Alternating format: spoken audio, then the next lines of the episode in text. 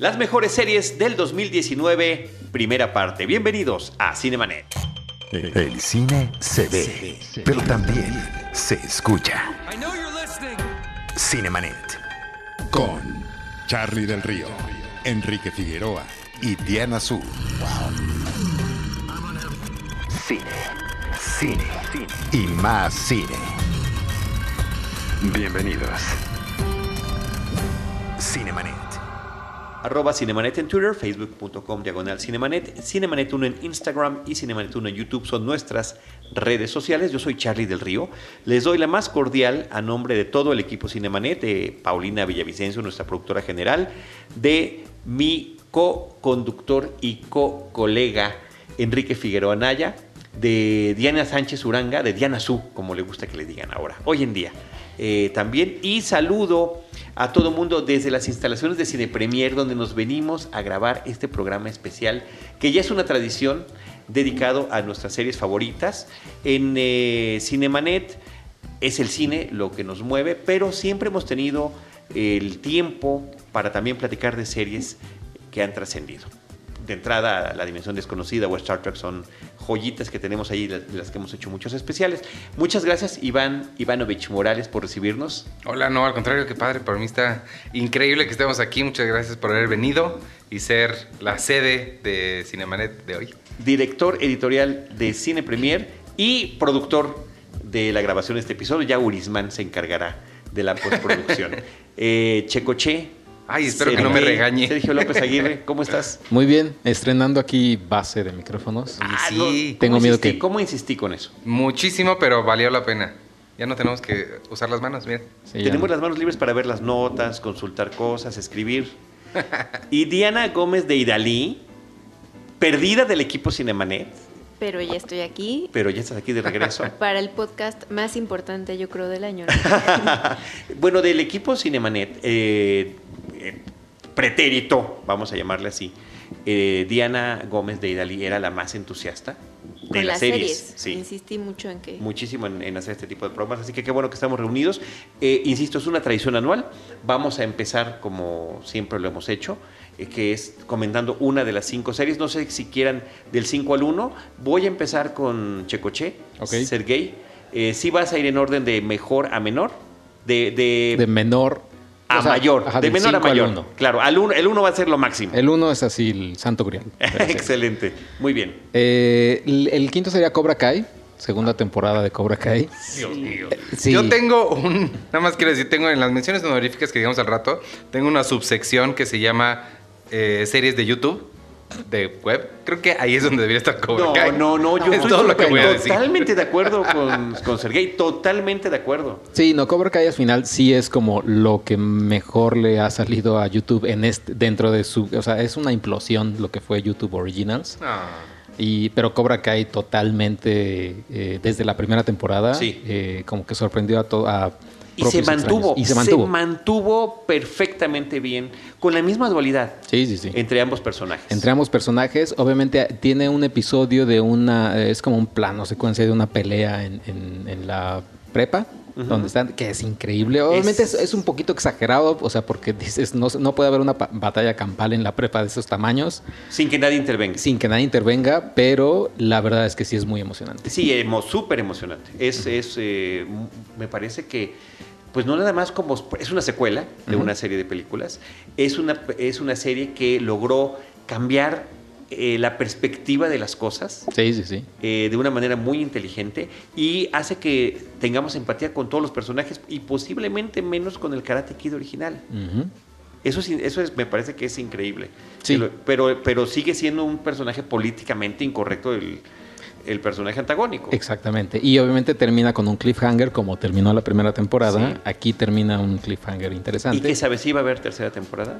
Eh, según yo sí, todavía no lo están filmando. ¿Cuántos Pero- capítulos fueron en esta? Creo que fueron 10. Como 10 me parece, sí.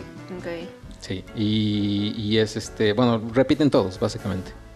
Porque lo que queremos es que finalmente pueda o no llegar a la serie Elizabeth Shue, ¿no? Elizabeth Shue. Es como que el sueño. Es el sueño que, que- que llegue, porque la verdad es que no es que digas así, o sea, es buena actriz, pero tampoco es la actriz ocupada del mundo. Exacto. Que está, la acabo de ver en algo, no, ah, en The Voice.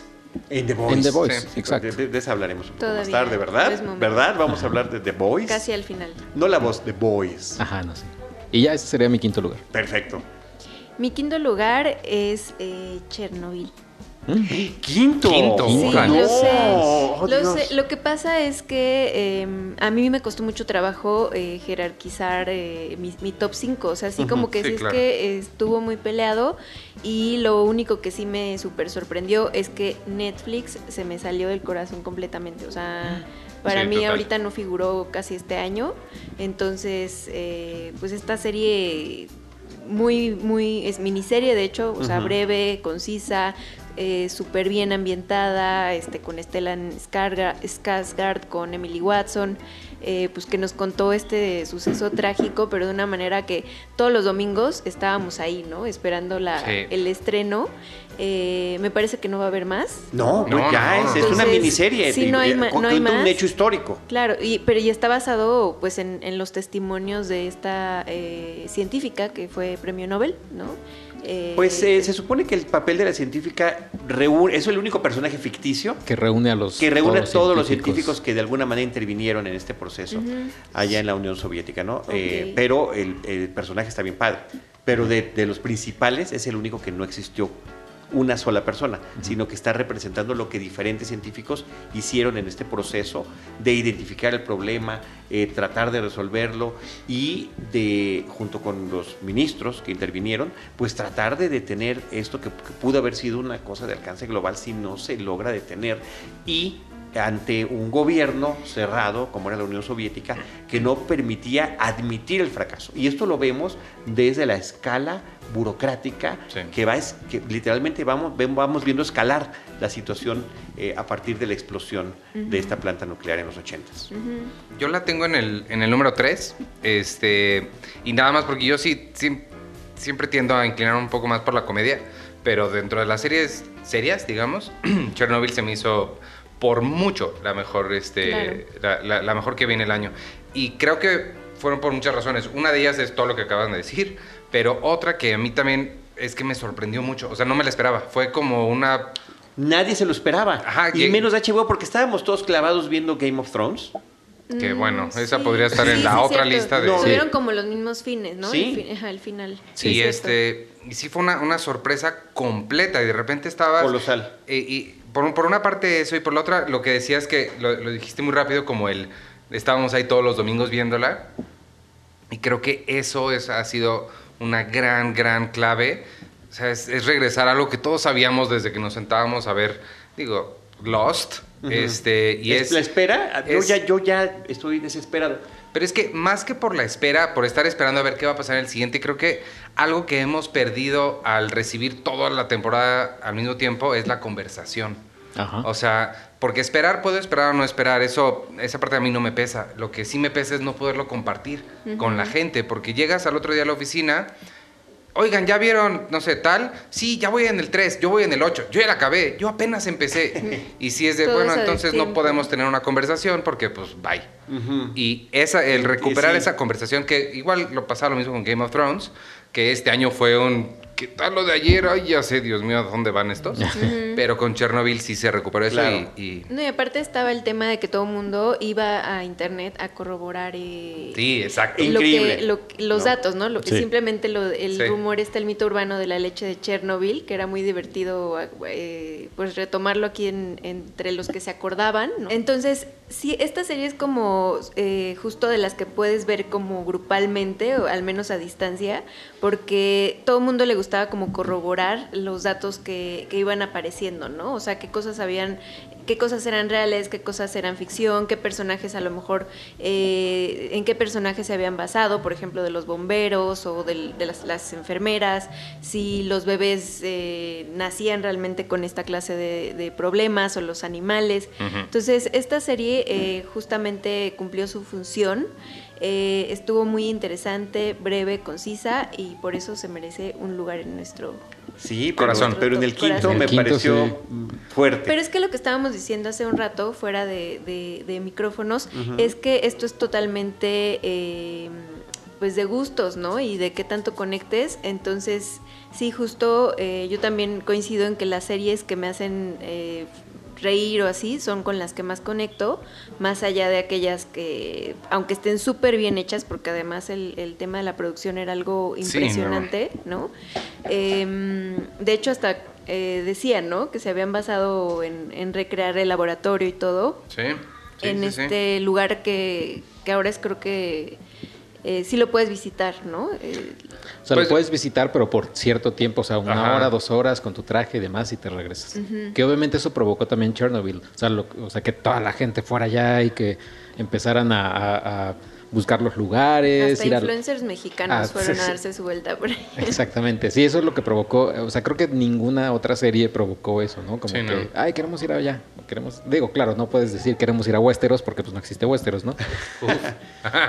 Cinco episodios de esta miniserie, pero creo que cada uno de ellos como si fuera una película. Sí. Sí, ¿no? Eh, temáticamente, creo que cada uno abría y cerraba muy bien en términos de fotografía, en términos de actuación, de producción, de seriedad con la que se estuvo tocando el tema.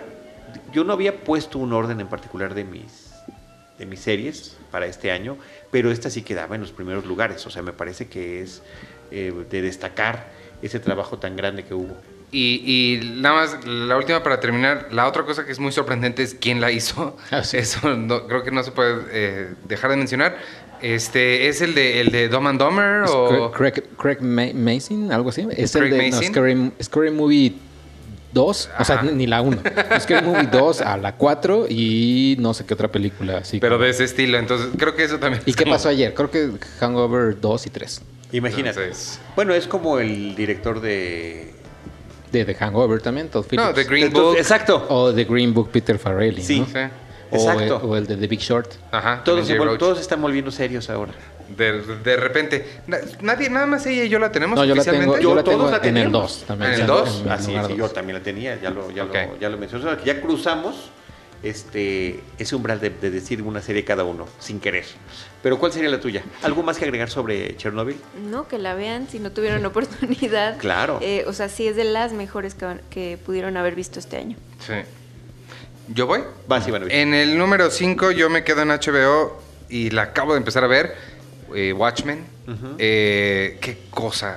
Yo- de- Sergio es la única persona que, que- más bien, Sergio es la persona más cercana que tengo diario que la estaba viendo y, ya le reclamé en la mañana. ¿Ya la ¿Por qué, no, por qué no fue, fue lo suficientemente fusivo No y convincente Nada- para que la vieras antes? Nada de lo que me dijo me preparó para lo buena que está. llevo, anoche vi tres episodios, hoy en la mañana vi uno. O sea, ya llevo cuatro y la verdad sí está bien padre. Me, me está gustando mucho. Y sobre todo lo que, lo que más, más destacaría yo, bueno, son dos cosas. Uno, el, el tono que agarró Damon Lindelof, creo que el tono que tiene la serie es perfecto porque me recuerda mucho al tono que tiene la, el- la novela gráfica. Eh, hace el número necesario de referencias a la novela gráfica sin que se sienta el ochenterismo de Stranger Things. Se siente que es parte del mismo mundo. Y, este, y la música. La música también es una cosa. Tanto la recopilación musical como la música creada para No, la el serie. score, creo. Sobre todo el score. Sí, o sea, creo que no hay mucho, mucha, eh, que eso sí difiere un poquito de la novela gráfica. La novela gráfica tiene muchas menciones que Bob Dylan, En la cultura pop. a la cultura pop. Aquí no hay tanta cultura pop, pero sí el score de Trent Reznor y Atticus Ross es una cosa Sí. enorme. Sí, me recuerda mucho a Gone Girl y, y Social Network. Social Network. Me recuerda un poco también a Fight Club, a pesar de que Fight Club sé que son los dos brothers, pero este, pero a pesar de que me recuerda, sí me gusta mucho. Sí, no, yo también la tengo en, ese- en- creo que es en el lugar 3, en el lugar 3 y sí, o sea, lo que tiene también esta serie es que o sea, no, no es esclava, digamos, de la novela gráfica, no dice, No. este, tenemos que hacerlo así, la paleta de colores tiene que ser igual, tiene muchos guiños a la paleta de colores que también es muy interesante en, en- en Watchmen, que no son los eh, tres colores eh, primarios, sino los secundarios, pues. Y obviamente ya hacia, hacia su final. O sea, al principio es que creo que lo, lo que sí le decía a Iván es que al principio como que tardas como que en engancharte con la serie. Es confuso. Es Exacto, confuso. es lo que iba a decir. O sea, ¿cuál sería como, según ustedes, el mejor, eh, la mejor aproximación que puedes hacer si, por ejemplo, no estás en contacto con la novela gráfica? O sea, porque sí es, es difícil entender ciertas cosas al, al inicio, ¿no? O sea, si, si no estás ah, ah, No sé, contextualizado. o sea, sí, sí, sí, tienes razón, pero no sé si sea por no conocer la novela gráfica. Creo que está hecha confusa a propósito. Sí. Creo que, Entonces creo creo, que que, como te, tú la da, viste. te, te da la idea de que sí, yo no tengo la novela tan fresca y te da la, la idea de que ah, seguramente esto lo entendería si hubiera leído, pero creo que no, creo que es Se sostiene sola. No, O sea, pero además déjate. creo que como él la vio, o sea, tú la viste o sea, primero los tres episodios seguidos y luego el cuarto, así. Sí. O sea, creo que si la veías cada domingo, mm, sí, sí era como que te tardabas en enganchar un poquito. Si la Ah, ves, es posible. digamos, de- o sea, como ahora sí tal cual seriado. Bueno, es que está el tema otra vez que justo mencionábamos con Chernobyl. Yo esa parte de estar esperando semanalmente un episodio más de Watchmen, yo sí la estuve viendo tal y como iban saliendo.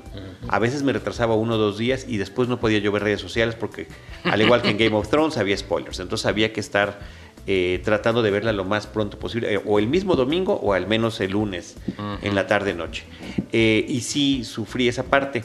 Eh, yo tengo la novela gráfica y a mí me gustó mucho la película, aunque la película difiere mucho de la novela en ciertos puntos y sobre todo En el final. en el desenlace, sobre todo en el desenlace. yo de la ¿no? película sí no me acuerdo Pero nada. la serie, la serie sí conecta con la película directa. con la No, novela. Con la novela. ¿Con Con la la, novela? gráfica, sí. Totalmente conecta con la novela O gráfica. sea, digamos que la novela gráfica termina con. eh, Bueno, es un spoiler de la novela gráfica del 80. y De la tantos. novela gráfica. O sea, acaba, acaba con un pulpo ahí gigante en Nueva York.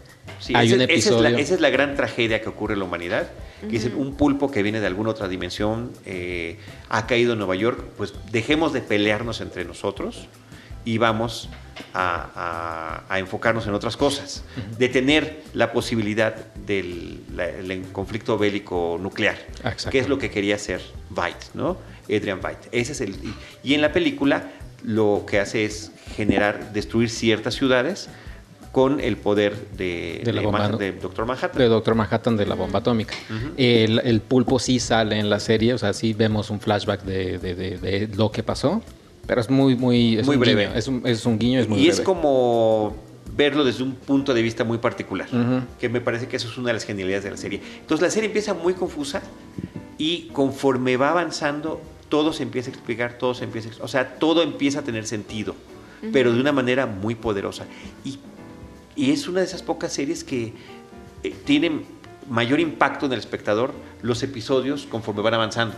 Es decir, el, eh, los últimos son sensacionales. Sí, ¿no? sí, El sí.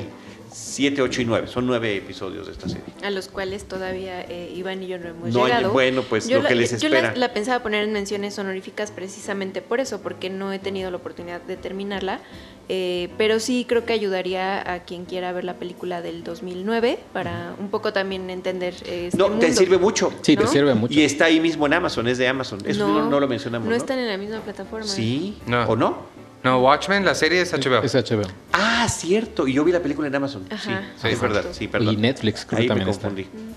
Pero sí, lo, lo cierto es que ya que terminó esta temporada, muchos dicen que pues, o sea, se acaba o se cierra la temporada, no va a haber segunda temporada y demás.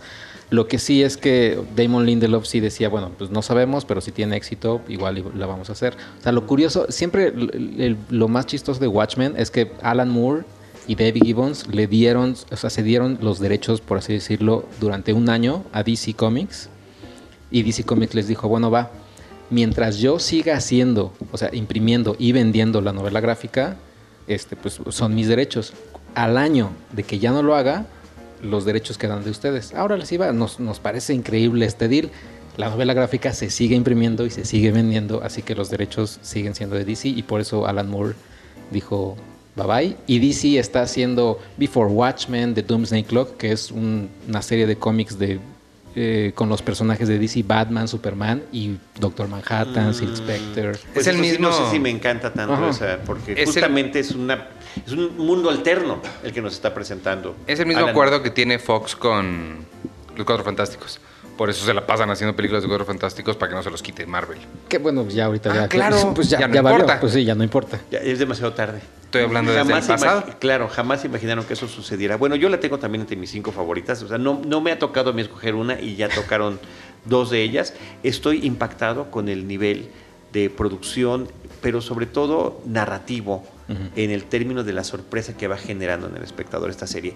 Y lo minucioso que fueron, porque parece que eh, deshicieron el cómic, ¿no? Sí. detalle por detalle, Sí. para ver de qué manera iban insertándolos en, en esta miniserie y me parece que lo han hecho de una manera sensacional. Y creo que el hecho de situarlo en Tulsa y no en Nueva York o en Boston o en una ciudad grande, creo que también fue genial. Creo que todo está.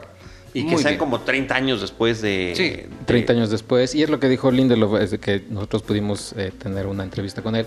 Sí, dijo, es que ya es, o sea, siempre es Nueva York. O sea, Sí. Ciudad Gótica y Metrópolis es Nueva York, básicamente. O sea, por eso querían sacar de ahí este, la y serie. la forma en la que le justificaron, porque al final el, uno de los grandes temas centrales que tiene la serie es el racismo, Sí. es la discriminación, es la separación ¿no? y la, la- la división entre los grupos, y me parece que lo tocan de una manera muy fuerte y, desde, y desde diferentes perspectivas. Pero no está politizada, o sea, no es grilla actual, o sea, es como algo más... eh, No, yo creo que, siempre está actual. Sí, es que- es más, ac- tristemente más actual no puede ser en la era de Sí. Trump. Sí. Mm, Yo, o sea, sí, pero siento que eh, no es como, como algo que vaya a caducar. Al- Igual y lo, lo dije Eh, mal. eh, ¿no? ok, O sea, desafortunadamente, Sí. esos temas de racismo, de xenofobia, de discriminación, de, de falta de entendimiento hacia las diferentes, diferentes preferencias sexuales, desafortunadamente no ha evolucionado. Aparentemente somos más tolerantes, pero finalmente dale eh, una oportunidad a un señor como tal o cual. Ahorita podemos escoger líderes mundiales de diferentes países para demostrar que eso está funcionando así. Pero es que sí, Trump vino a hacer muchas cosas. O sea, Chernobyl tiene paralelos con, con, Con con Trump. hoy. O sea, sí es un. Este señor ya. Sí, a diferencia de la novela gráfica, que ahí sí se siente el tema de la Guerra Fría, pues ya algo caduco. O sea, Sí. vaya, sí, y- sí ya no dices, ay, Estados Unidos y Rusia se van a pelear. O sea, ya no lo sientes tan, tan cercano como en es cuando se, se publicó la novela gráfica, que decían, sí, estamos a, a un minuto A de, la guerra, de nada. la guerra nuclear. A nada de que suceda. Y de qué manera eso influyó en cine y televisión. Que ahorita estamos a un minuto a dos de que nos, nos agarremos a trancazos todos porque no hay mucha este, empatía con la demás gente. Así que es. es lo malo. Bueno, eh, voy, a- ¿Vas? voy yo, voy yo. Vas, Me vas, toca vas. al fin. Este, de, esta, de estas cinco series que yo elegí para este año, solamente una ya existía previamente. O sea, todas las demás es la primera vez que las vemos. Y es a la que me voy a referir en este momento. The Marvelous Mrs. Maisel. Uf. La maravillosa señora ¿Ese es Maisel. tu cinco? Yo creo que estaría en el 1. Es, es una cosa impactante. Tercera temporada. Y han sostenido de una manera genial la dinámica entre los personajes, Sí. los diálogos, la, también la vigencia de la época. Ahí es un tema de feminismo Sí. en, en los años 60, el, el rol que puede o no tomar una mujer que quiere eh, seguir una carrera, en este caso del stand-up comedy, que además llega de una manera muy casual y a partir de situaciones familiares que suceden a partir de que ella era la mamá comprometida, la esposa comprometida con la familia y demás. Entonces, en esta nueva temporada, ya con el éxito que han tenido, con muchos más recursos económicos, eh, el tema de la fotografía y el diseño de producción para reproducir la época y el vestuario son espectaculares. La película, perdón, le digo película, fíjate.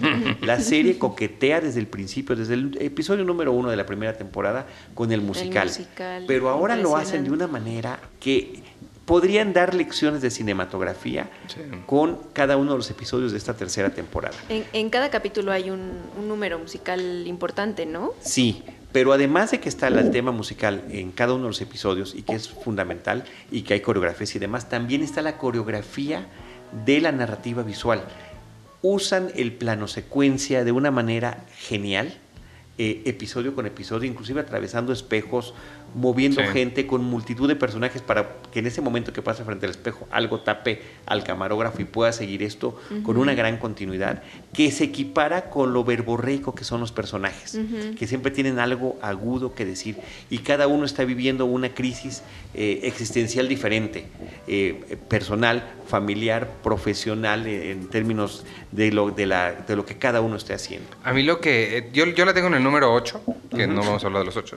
Pero lo que más me gustó de esta es. honoríficas.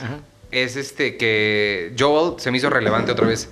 Sí. Cada vez que en las temporadas pasadas nos íbamos con Joel, para mí era como. "Oh, Ah, qué vez, flojera. Quiero verla a ella. Joel pero, es el, es- el esposo de Mrs. Maisel, Joel Maisel. pero ahora no. Ahora ya. O sea, sí. Sí. es una historia paralela, pero está interesante. Muy Me buena, interesa y todo. muy buena. Y lo que más me gusta es que salga Lenny Bruce, que hayan agarrado a Lenny Bruce y lo metan aquí, que es un personaje de un comediante de la vida real, uno de los comediantes que seminales del arte del stand-up y lo meten aquí como un... Eso es genial. Y seminal porque justamente a través, como judío, eh, eh, hablaba de un montón de cosas, de las libertades artísticas, creativas, de la, propia libertad de expresión y siempre estaban los policías esperando a ver qué decía para arrestarlo y llevárselo. Y resulta que es una especie de mentor Sí. del personaje ficticio de Mrs. Maisel, pero entonces se está conectando con hechos de la vida real. De repente ella se encuentra también con activistas femeninas en un parque, por ejemplo. No lo sé, pasa de todo en la serie que con mucha relevancia, con mucho interés, con personajes que de los que verdaderamente te puedes enamorar. El de Alex Borstein, Sí, eh, no, bueno. que es la manager de Mrs. Maisel. Que eso es lo que me gusta mucho, el- el- el- la onda feminista que trae, no te muestra nada más una forma de ser feminista, sino Claro. me encanta que ella, Mitch, es feminista, claro, y todo, y quiere, pero también quiere ser mamá y se quiere vestir bonito y quiere ser femenina, además de feminista. Eso, Bueno, lo de ser mamá no estoy, o sea, como que tiene varios eh, guiños de que realmente no era su, su decisión, ¿no? O sea, sí. y es- tal vez ni, ni- yo voy a decir vocación, es una, no, es la, no es la palabra no correcta, ¿no? vocación, que lo- Vocación. Que lo, hizo más porque estaba ob- obligada de alguna manera por tratar de ser la buena esposa a porque ella lo hubiera elegido porque era muy joven, ¿no? Antes de que se, se separara de pero sí los quiere. Sí los Sí, quiere, pero cuando, también cuando los- los ve, cuando los ve, los trata bien. Prefiere no estar con ellos, eso sí es verdad. Definitivamente. Y aparte lo padre de esta temporada, que ya es la tercera, es que eh, cambiaron de, de locaciones, ¿no? Así ya se fueron a, a- a giras, ¿no? Entonces esto le dio como mucho más... eh, Toda la parte de Las Vegas es sensacional. diversidad, sí, ¿no? Eh, Desde el capítulo uno, bien dices, eh, o sea, lo que mucha gente que no le gusta el musical debe de saber es que no se siente casi, ¿no? Como forzado, sino que eh, sí lo Muy saben orgánico. mezclar bastante bien y entonces por eso funciona. Y justo eh, este era mi número dos.